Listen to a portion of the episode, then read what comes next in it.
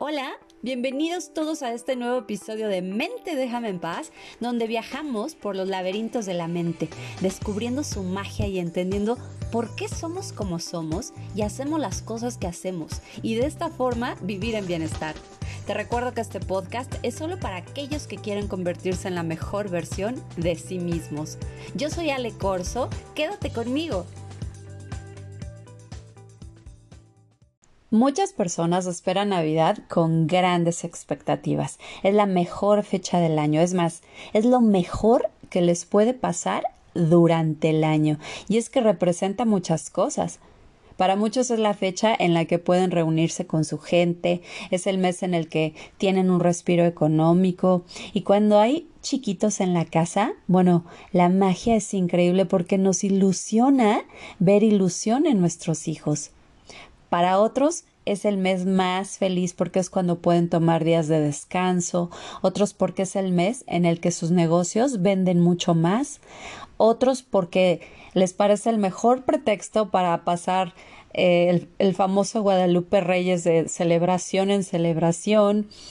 Hay quienes esta fecha les es muy importante dándole un significado de acuerdo a sus creencias religiosas. En fin, parece que es una fecha feliz.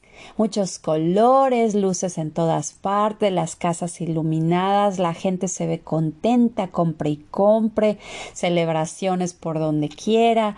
Sin embargo, para muchos, esta fecha del año representa todo lo contrario, desencadenando emociones como tristeza, ansiedad o depresión. ¿Qué pasa con aquellos que simplemente se sienten perdidos, abrumados o deprimidos en esta fecha del año.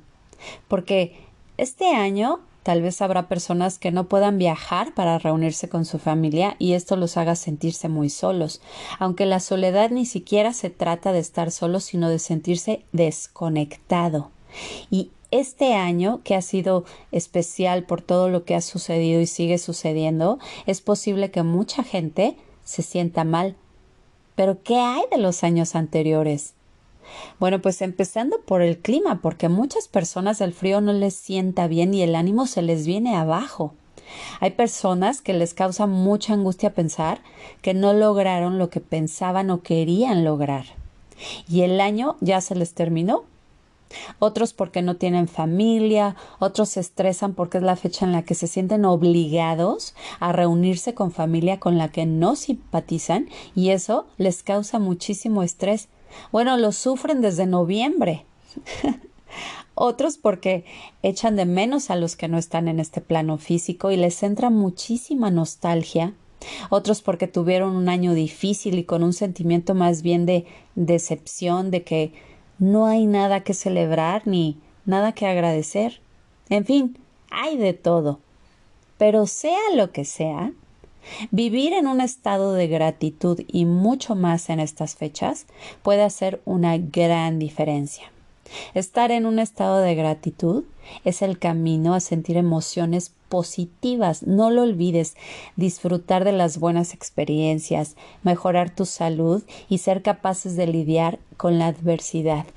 Y hay estudios que demuestran esto. ¿Cómo? Pues siempre se puede recurrir a los recuerdos positivos. Recuerda que tienes la capacidad de evocar el sentimiento que tú quieras con el poder de tu imaginación, entonces úsala. La gente siente y expresa gratitud de miles de formas. Si tú estás pasando por un momento difícil y piensas que no tienes nada que agradecer porque este ha sido el peor de los años, solo te pido que hagas un alto donde sea que estés, y observa a tu alrededor. Cuenta cinco cosas de las que puedes estar agradecido. Solo cinco, por pequeñas que te parezcan. No sé, tal vez el café que tienes en la mano, la perfección de tu cuerpo, como sea que esté, es perfecto. Damos por hecho que hoy saldrá el sol, que hoy habrá agua para bañarnos, que tendremos el café de la mañana. Damos por hecho todo, y no es así. Así que presta atención unos minutos y agradece. Es un comienzo y cada día puedes agregar más cosas. La gratitud es una cualidad y se puede cultivar. Nos ayuda a volver a centrarnos en lo que tenemos en lugar de en lo que creemos que nos hace falta. Porque creemos que nos hace falta.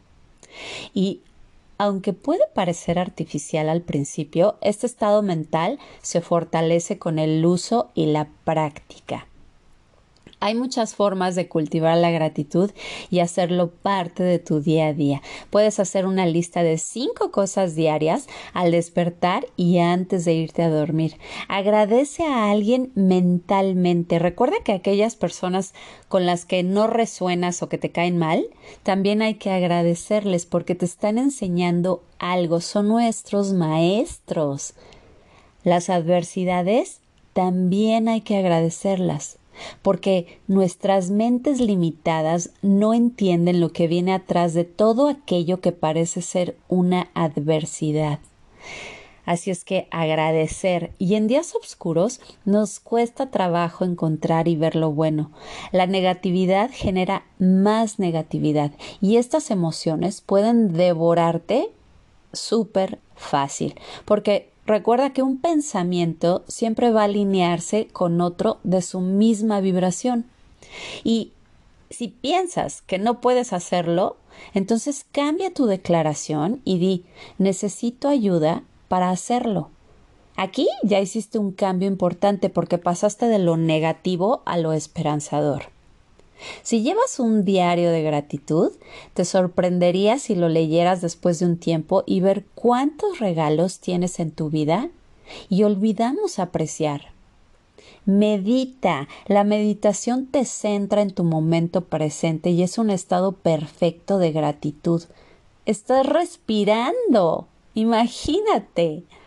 Además, cuando te sientes agradecido, tu cerebro y tu cuerpo son mucho más eficientes.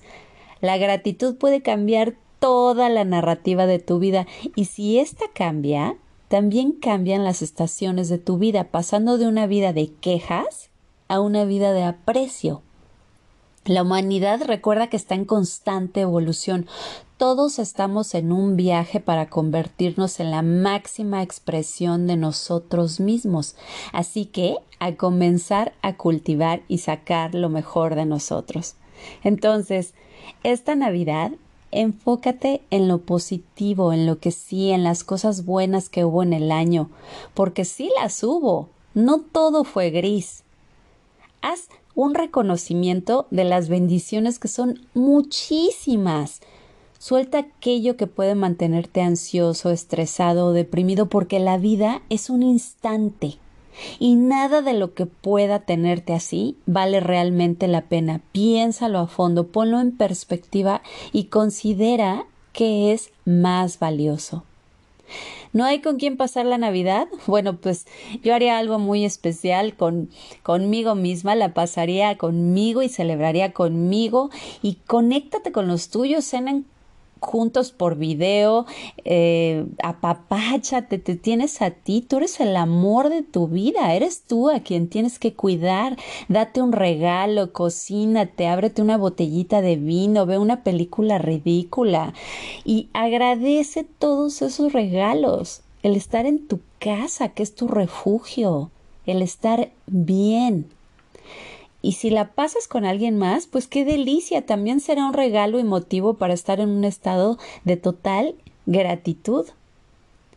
Yo hoy te deseo una muy feliz Navidad, como sea que la pases. Un año lleno de regalos, porque la vida está llena de regalos y deseo que tengas la sensibilidad para percibirlos, apreciarlos y agradecerlos. También deseo que tu corazón tenga calma y que tu mente te deje en paz. Regalen mente, déjame en paz. Recuerden que está disponible en Amazon y que no solo es para personas que están atravesando una depresión, es para todos. Todo ser humano que tenga emociones, todos. Bueno, mente, déjame en paz es para todos. Ya lo hay en pasta blanda y llega a todas partes. Te abrazo con mucho cariño y nos reunimos el año que entra. Muchas gracias por escuchar este podcast. Te recuerdo mi página es www.alecorso Bienestar Emocional en Instagram y Facebook Alecorso Bienestar Emocional y no olvides compartir a aquellos que buscan crecer, evolucionar y convertirse en la mejor versión de sí mismos y de esta forma vivir en bienestar. Yo soy Ale Corso y esto fue Mente déjame en paz, el arte de vivir con la mente en paz. Hasta la próxima.